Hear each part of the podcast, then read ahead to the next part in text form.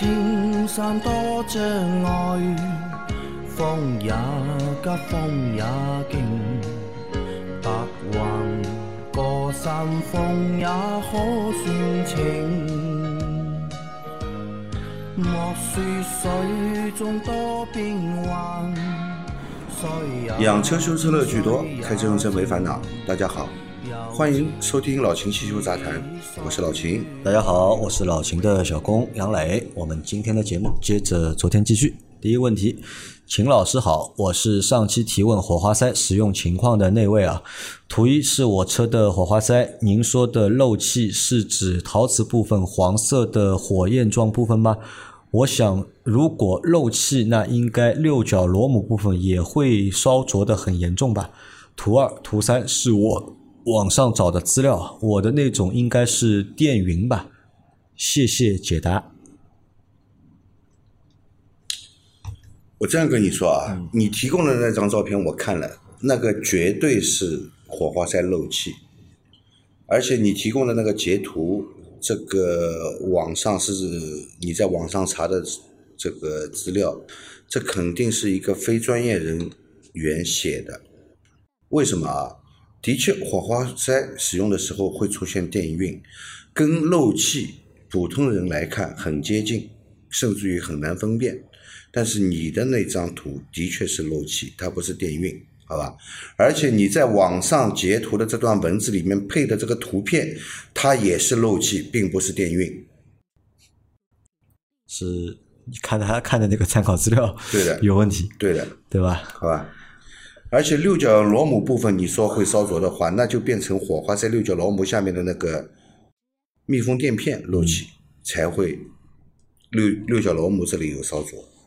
好吧，它的这个部分就是陶瓷部分和它的这个金属件结合的部分漏气，啊，它是两种材料压紧在一起，嗯，那么生产工艺或或者这个用的时间久了，或者是这个火花塞本身的就是质量的问题，都会引发这个地方漏气的，啊。好的啊，再下一条，秦师傅啊，杨老板你们好，我的车车头的保险杠换过一次。后来大灯下面缝隙变大了，用力按也接不进去啊，也按不进去，怀疑里面的卡扣断了，有办法修复一下吗？我就怕以后变得越来越大。感谢。我们讨论一下上一个问题啊，啊为什么那么多人会愿意相信一些说的不真实的东西？嗯我觉得有几个原因啊，就是第一呢，就是首先他不够相信你。那第一个原因是他不够相信你，对吧？如果他完全相信你的话，那他就不会再去网上去找相关的内容去看或者怎么样。那这是一种可能啊。那也有可能他相信你，但是他想呢，就是再去扩充一下自己的这个就是知识量，对吧？在网上去找一下，因为你看说他说是漏气嘛，对吧？那就去找，对吧？那么漏气到底是哪些症状或者是什么情况？那在这种情况下面呢，我们无非就是用几种方式了，搜索引擎。嗯，那百度或者怎么样，对吧？百度或者是谷歌，那大家呢可能会有一个就是思维上的惯性，什么呢？百度搜出来的东西或者谷歌搜出来的东西都是真的，嗯，都是真实的，嗯对吧？这个只是一个思维上的一个惯性，对吧？或者如果万一跳出来是个百度百科的话，嗯，那你就更相信了，嗯，你就觉得这个东西肯定是真的了，嗯，那么反正我觉得归根结底啊，就归根结底就几个原因，一自己因为不懂。嗯，那么因为自己不懂，所以想去学习的时候呢，呃，或者别人告诉你，他可能还不够相信，还要自己再去学。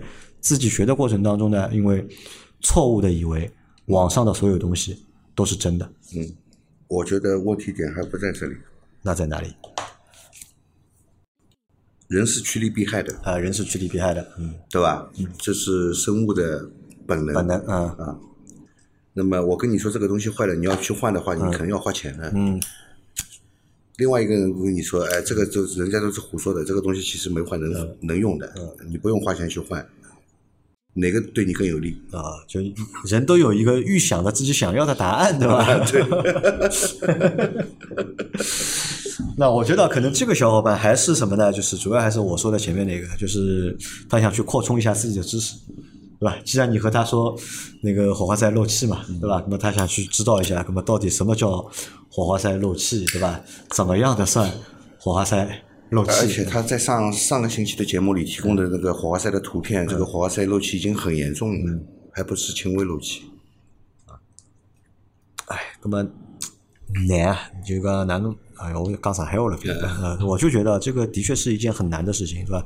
想学，很多人都想学，很多人也愿意学，但是去哪里学？对吧？到底去哪里学？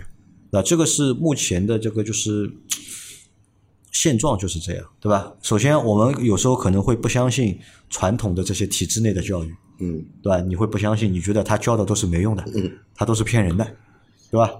然后呢，那么你去外面对吧，买他妈的教科书或者去看这种知识博主也好啊，就是这种付费课程也好啊，那么去看这种对吧？唉，根本就很难去，因为人在就是自己不懂的情况下，你真的就是很难有那个分辨的能力嘛力。但是好在哪里？好在哪里？这个小伙伴还是有前途的，不懂就问。对他看到了就他觉得就是和你说法有出入的地方，对的对吧？他就马上这边问你的，了然后也把这个照片发上来，对吧？那么你如果你这样再和他回答他一次的话，那么他可能就 double check 了，他就确认这个问题了啊，的确啊是像你说的那个样子啊，这个就是也是一个好事情啊，就大家就是不懂就问，哪怕就是你们在。收到老秦的这个回答的过程当中啊，你们觉得老秦是错的，对吧？哎你们觉得老秦是错，你觉得有疑问可以继续提问哎可以继续提问。老老秦最喜欢什么呢？我告诉你，老秦其实不喜欢回答你们问题，对吧？他最喜欢你们来挑战他，对吧？他最喜欢就是他在回答问题的过程当中啊，你们找出他的这个就是 bug，对吧？找出他说的不对的地方，对吧？去挑战一下他，那这个是他最愿意的事情，对吧？你看我这个问题我都读过去了，都跳掉了，都已经，对吧？他还要把把我再抓回来，还要讨论一下，哎，为什么这个小伙伴会有这样的一个想法？那所以就因为老金也是一个非常自信的人嘛，所以就是他会比较坚定他自己的那些认知。所以呢，就是大家如果有什么不服的，对吧？或者有什么就是疑问的，觉得老秦回答的是不对的，嗯，那么我们欢迎啊，就我们欢迎大家就是来就是一起讨论挑战一下，对吧？欢迎挑战，甚至呢，你可以怎么样呢？你可以把老秦说的那些问题的回答，你觉得还不放心的话，你去问一下老谭，对吧？你去问一下老谭，嗯，那个那个那个那个师傅就算了，不要问。那个师傅不要问。嗯，他只懂他的机油，其他机油也不懂。我老谭，我后来分析过了，可能老谭是什么情况，知道吧？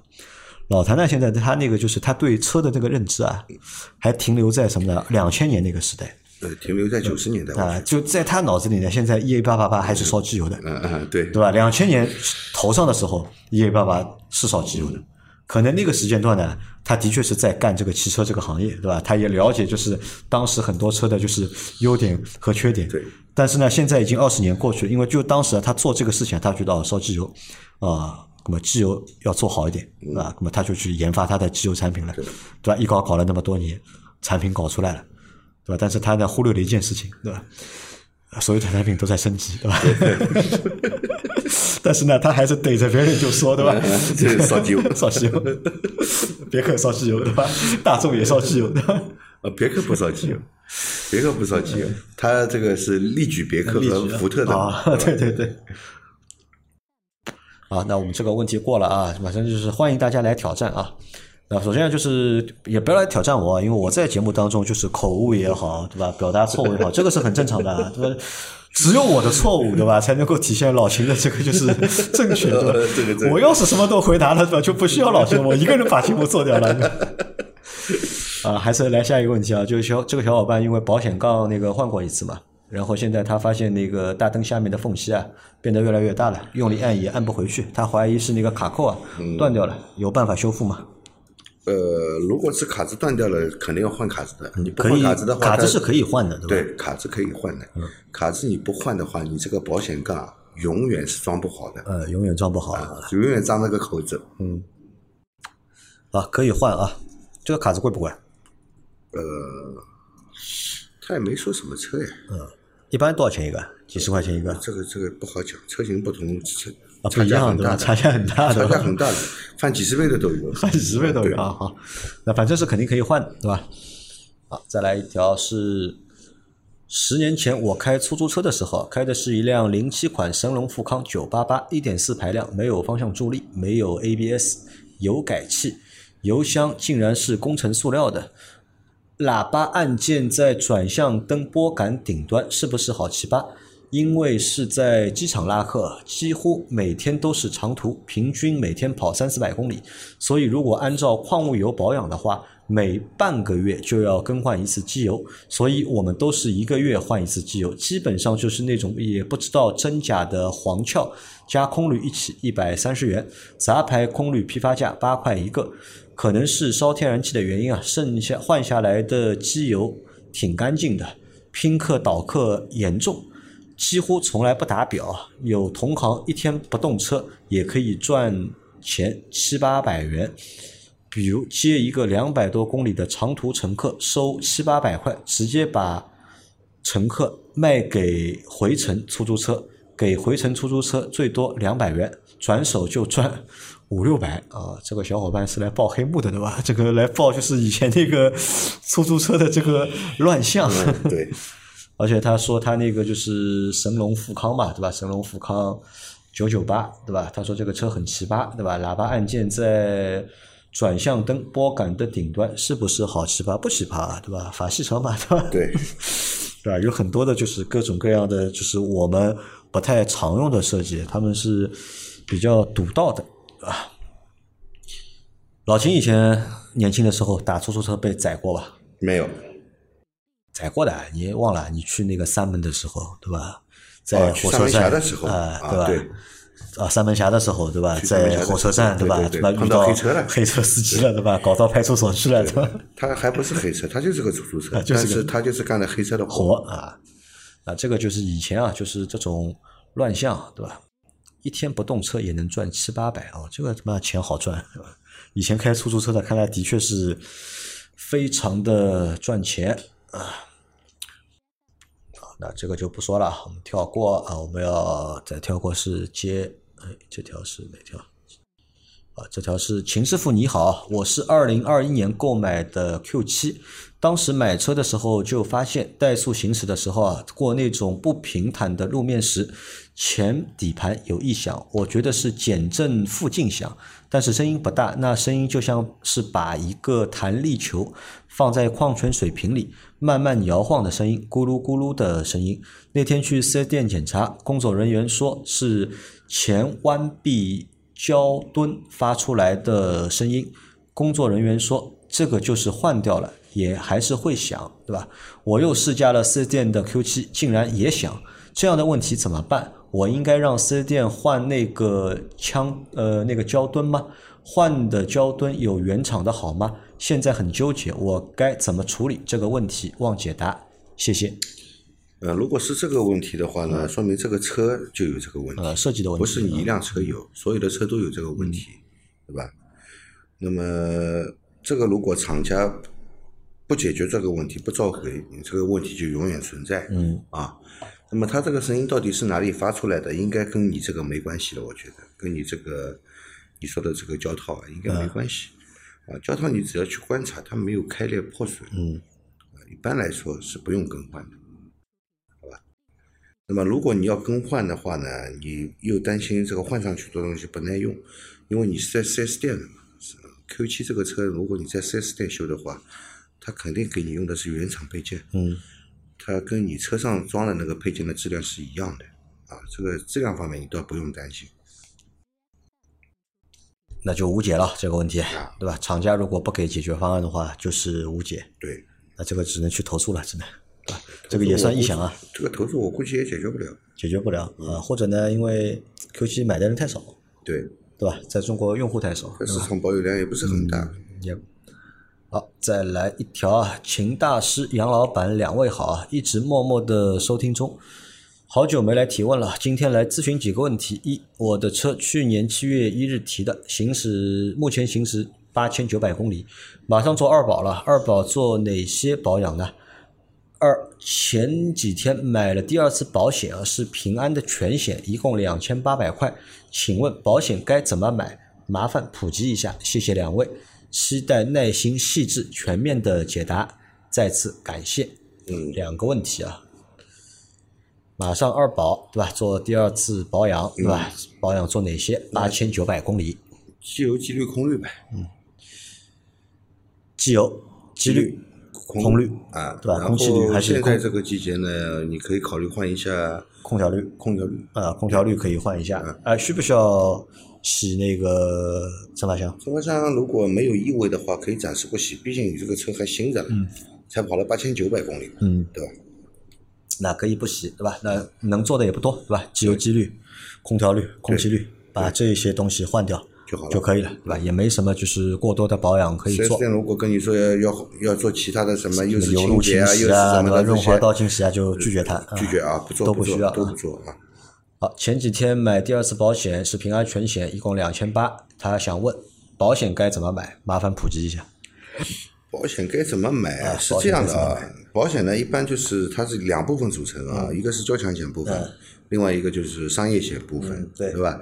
当然商业险里面琳琅满目啊，各种各样的车损险、对对对。第三者责任险，啪啪啪啦啪啦乱七八糟各种各一般我样的险们，会选择什么呢？买一个车损险车损险、和一个第三者责任险。啊。那么车损险也有人不买的，嗯，但是第三者责任险一定要买啊一定要买一定要啊，买建议必须购买，因为一旦发生事故，你的责任要赔对方的话，嗯，呃，往往这个金额也都是比较高的，对。嗯特别是有人伤事故更不得了啊，这个钱不得了，反正修人肯定比修车贵，嗯对吧？对的。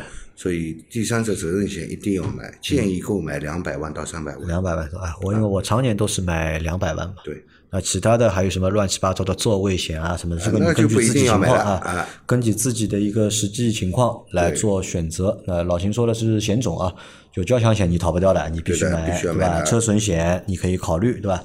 但大多数人百分之九十人应该还是都会买车损险的，但第三者第三者责任险一定要买。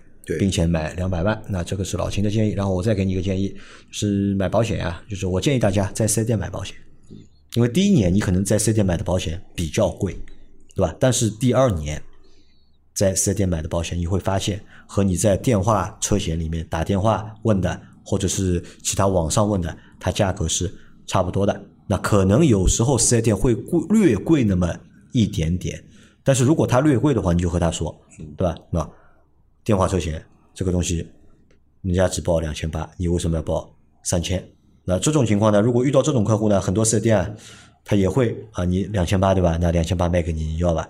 你要的话，他他也能卖给你。他不一定两千八会卖给你，但是他可能会赠送你一些其他东西。因为我们现在在买保险的过程当中啊，多多少少还是会送东西的，嗯对吧？送保养啊，送漆面啊，送什么四轮定位啊。那如果你在四 S 店买的保险呢，那这些服务呢都是在四 S 店里面做的，这个服务是有保证的。如果你是在外面买的保险，那我们在上周这节目说过的，对吧？你在外面买的保险，你做他送你的漆面，送你的这个就是保养啊，都不是在四 S 店做的，对的是在其他地方做的。所以我们都觉得在其他地方做的都不靠谱。所以在这种情况下面，那购买的一个渠道途径，那么给个建议，就是在四 S 店里面去买这个保险，啊，这个是我们给的一些建议啊。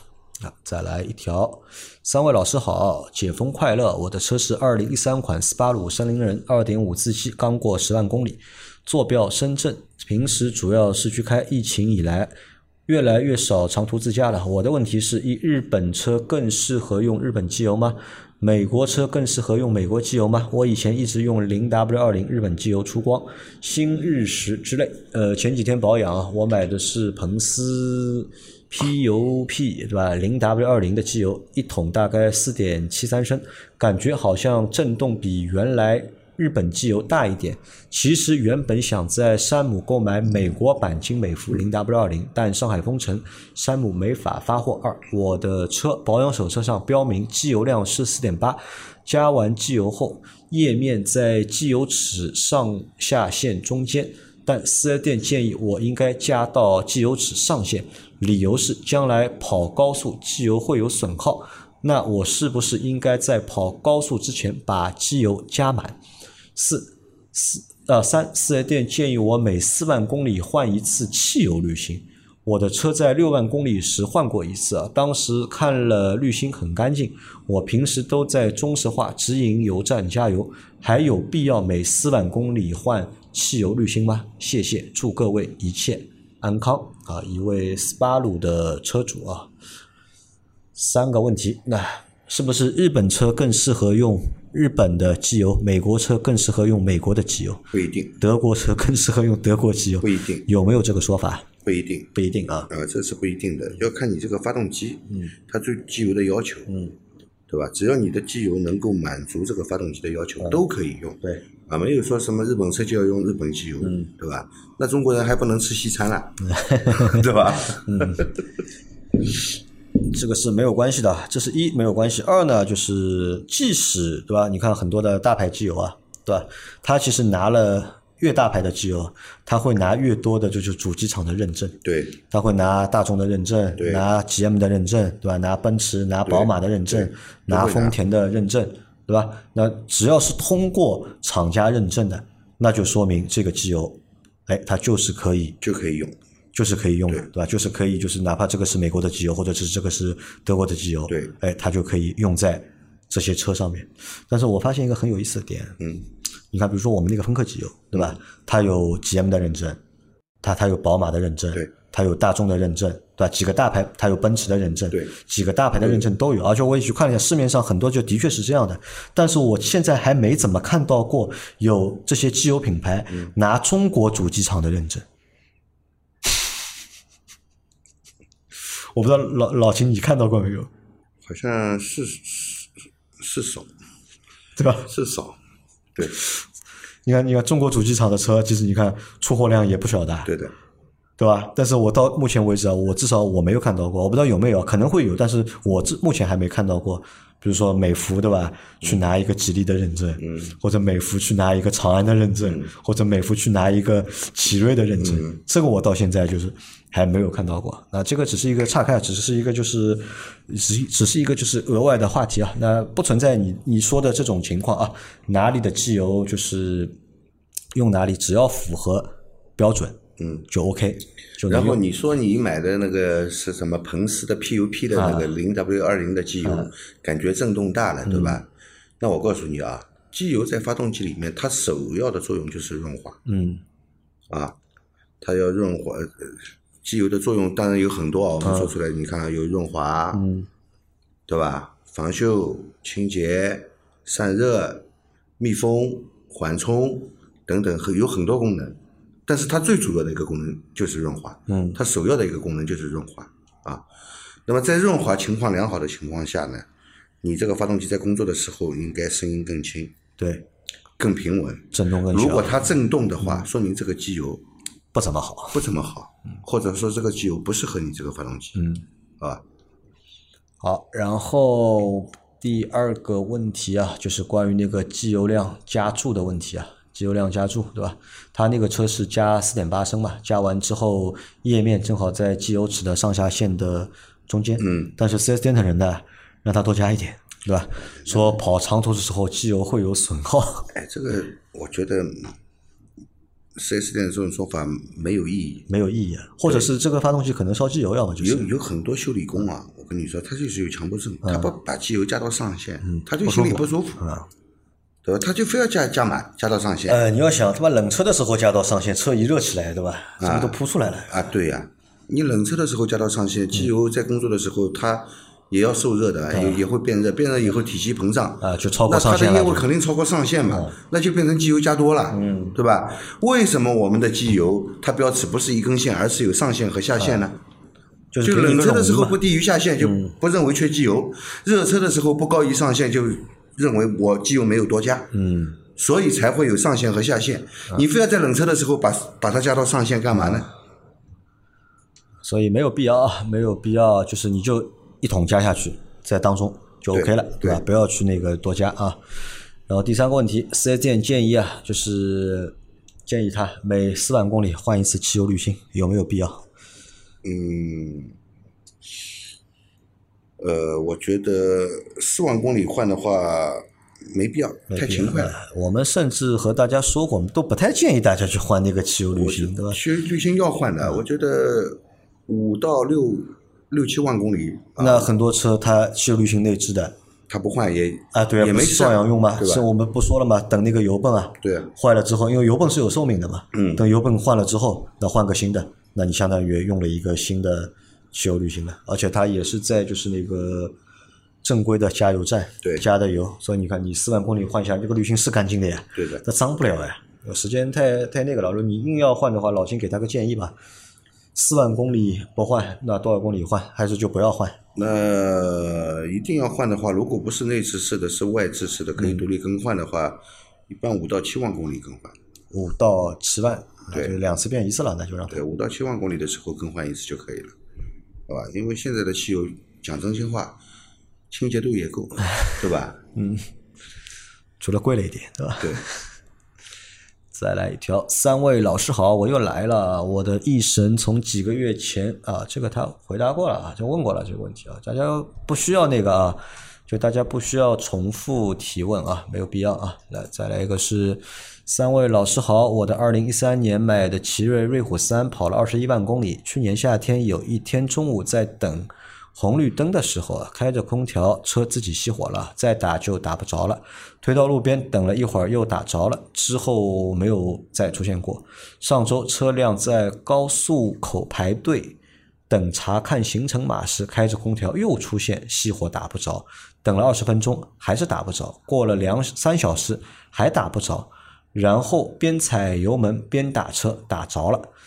最近几天开车正常，请问秦大师，这可能是哪里的问题？谢谢解答。哪里的问题？是供油的问题吗？啊，开着这个就是空调，我们车自己之前熄火了。之前说过的，第一期节目里面就是我他我听啊杨磊读的问题的时候，对我就脑子里想到这个问题，我就在那里。这个其实就是我在这个前几期、前两期的节目里面说到的嘛，对吧？呃，要么就是汽油泵，嗯，或者相关线路，或者汽油泵的一个继电器的触点的问题，对吧？